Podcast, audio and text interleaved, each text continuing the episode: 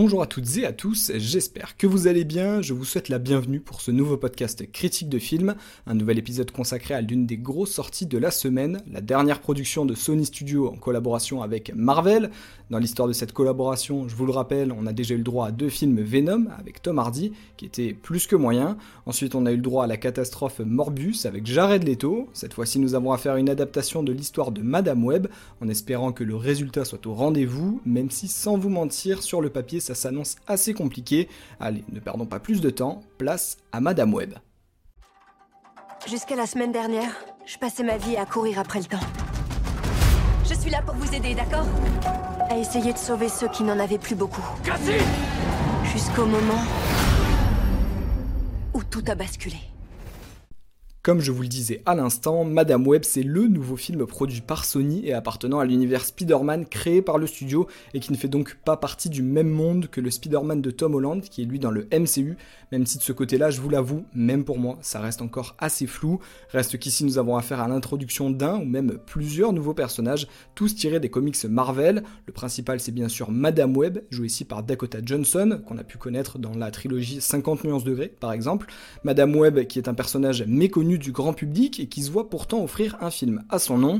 Dans cette histoire, on retrouve donc Cassandra Webb, une orpheline qui travaille comme ambulancière à New York. Un jour, alors qu'elle est en pleine opération, elle est victime d'un accident et le choc fait se réveiller en elle un pouvoir qu'elle ne soupçonnait pas.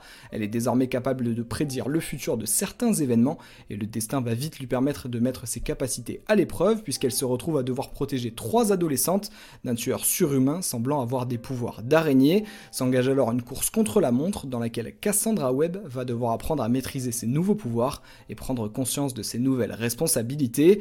Dans le rôle des trois adolescentes dont je vous parlais, on retrouve Sydney Sweeney, Isabelle Merced et Matty Franklin, trois personnages qui, on va vite le voir, sont assez inutiles à l'intrigue, plus en tout cas que le méchant Ezekiel Sims, joué par le Frenchie Tahar que vous avez déjà pu voir dans des films comme Napoléon de Ridley Scott, mais aussi Un prophète ou même Le Serpent. Madame Web sur le papier, c'est donc une production à gros budget, avec un assez bon casting et une histoire qui peut être intéressante. En tout cas, on a déjà vu bien pire.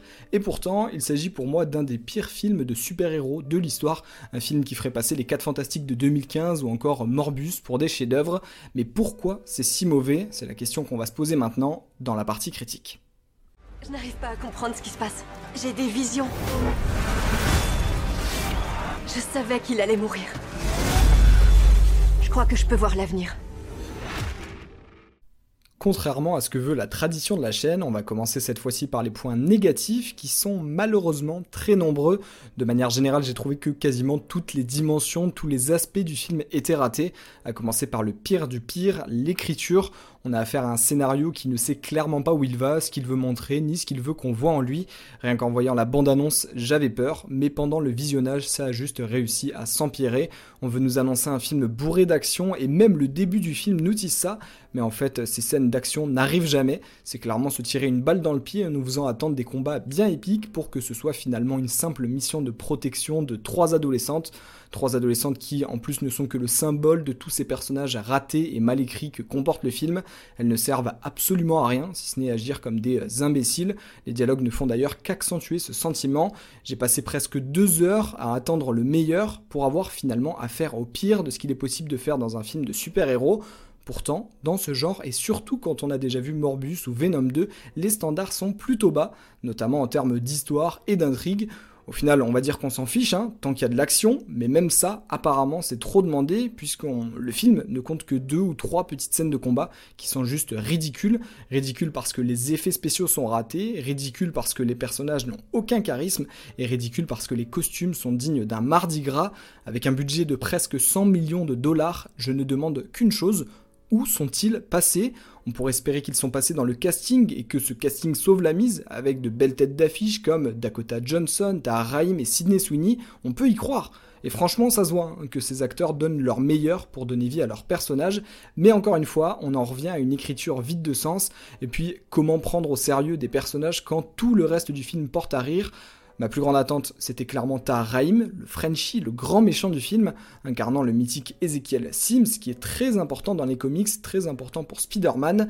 Et là encore, c'est une déception, le scénario ne prend même pas la peine de nous expliquer des motivations pour ces actes de grand méchant, simplement une phrase, je n'ai pas eu la même chance que vous en grandissant. À ce moment-là, on était juste à 3 minutes du film et je sentais déjà que ça allait être mauvais. Ensuite, quelques éléments m'ont redonné un brin d'espoir, comme la réalisation qui est plutôt bonne et qui utilisait assez bien le principe d'un jour sans fin. Et une fois l'intrigue, l'intrigue, entre guillemets, une fois que l'intrigue était lancée, bah c'était fini. Tous mes espoirs étaient morts. Un déroulement en dents des raccourcis faits toutes les 3 secondes, des explications complexes expédiées et d'autres ridiculeusement inutiles et longues, sans oublier 2-3 scènes clichés et téléphonées. Arrive alors le climax, la fin, avec la grosse scène de bataille, qui est elle aussi bâclée, sans aucun suspense, et la fin essaie même de nous donner envie d'espérer une suite, mais franchement, plutôt regarder Joséphine Ange Gardien et Louis la Brocante qu'un Madame Web 2. Ah oui, parce que j'oubliais, Madame Web, c'est un film qui fait partie de l'univers Spider-Man de Sony. J'avais sûrement oublié parce que le film, je pense, l'avait oublié aussi. Il y a bien des mentions qui sont faites de Spider-Man, mais elles sont à moitié cachées, alors que pour moi, à ce niveau-là, autant les annoncer haut et fort, ça ne pourra que faire diversion du reste qui est kata. Et en plus, sans se mentir, tout le monde y va en espérant une scène post-générique bien stylée pour qu'au final il n'y ait même pas de scène post-générique tout court. Apparemment ce serait un choix créatif d'après le réalisateur et pour lui faire plaisir, on va dire qu'on y croit. Finissons quand même cette partie critique avec un ou deux points positifs. Je vous le disais, Taharaim est plutôt bon, même si dès qu'il met son costume de fête d'anniversaire, c'est fini. Dakota Johnson, elle, tient plutôt bien son rôle et sauve l'écriture complètement kata. La réalisation a quelques petits éclairs de génie, mais en dehors de ça, c'est le néant. Si c'était un fan film, j'aurais trouvé ça correct, mais là, le mot juste est plus cruel. Une honte, c'est tout. J'ai déjà vu cet homme. Alors c'est qui? Ezekiel Symes. Il était en Amazonie avec ma mère quand elle étudiait les araignées, juste avant qu'elle meure. Avant de finir, il faut quand même qu'on revienne sur les évocations de Spider-Man qui sont faites pendant le film, pour ceux qui n'auraient pas tout compris. L'histoire tient place en 2003, donc de ce côté-là, pas de vrais indices. Par contre, on remarque vite que le coéquipier de Cassandra Webb s'appelle Ben Parker, ce qui est le nom de l'oncle de Peter Parker qu'on voit toujours mourir après avoir prononcé la célèbre phrase Un grand pouvoir implique de grandes responsabilités. Ici, ce jeune Ben avoue être tombé amoureux d'une femme, qu'on pense être tante May, même si rien de confirmé, mais surtout, on voit la de Ben Parker enceinte d'un petit garçon, et le clin d'œil aurait pu être assez sympa si on finissait par apprendre que c'est Peter Parker, même si on s'en doute fortement, mais finalement, rien ne sera dit, on finira le film sans aucune autre mention, et juste avec l'information que les trois adolescentes auront un jour des pouvoirs, et que Cassandra Webb est maintenant aveugle, ça c'est bien comic accurate, et j'oserais d'ailleurs même pas vous expliquer comment c'est arrivé, et elle a aussi un costume en cuir bien moche, bien rouge, et fin. Pas plus, pas moins.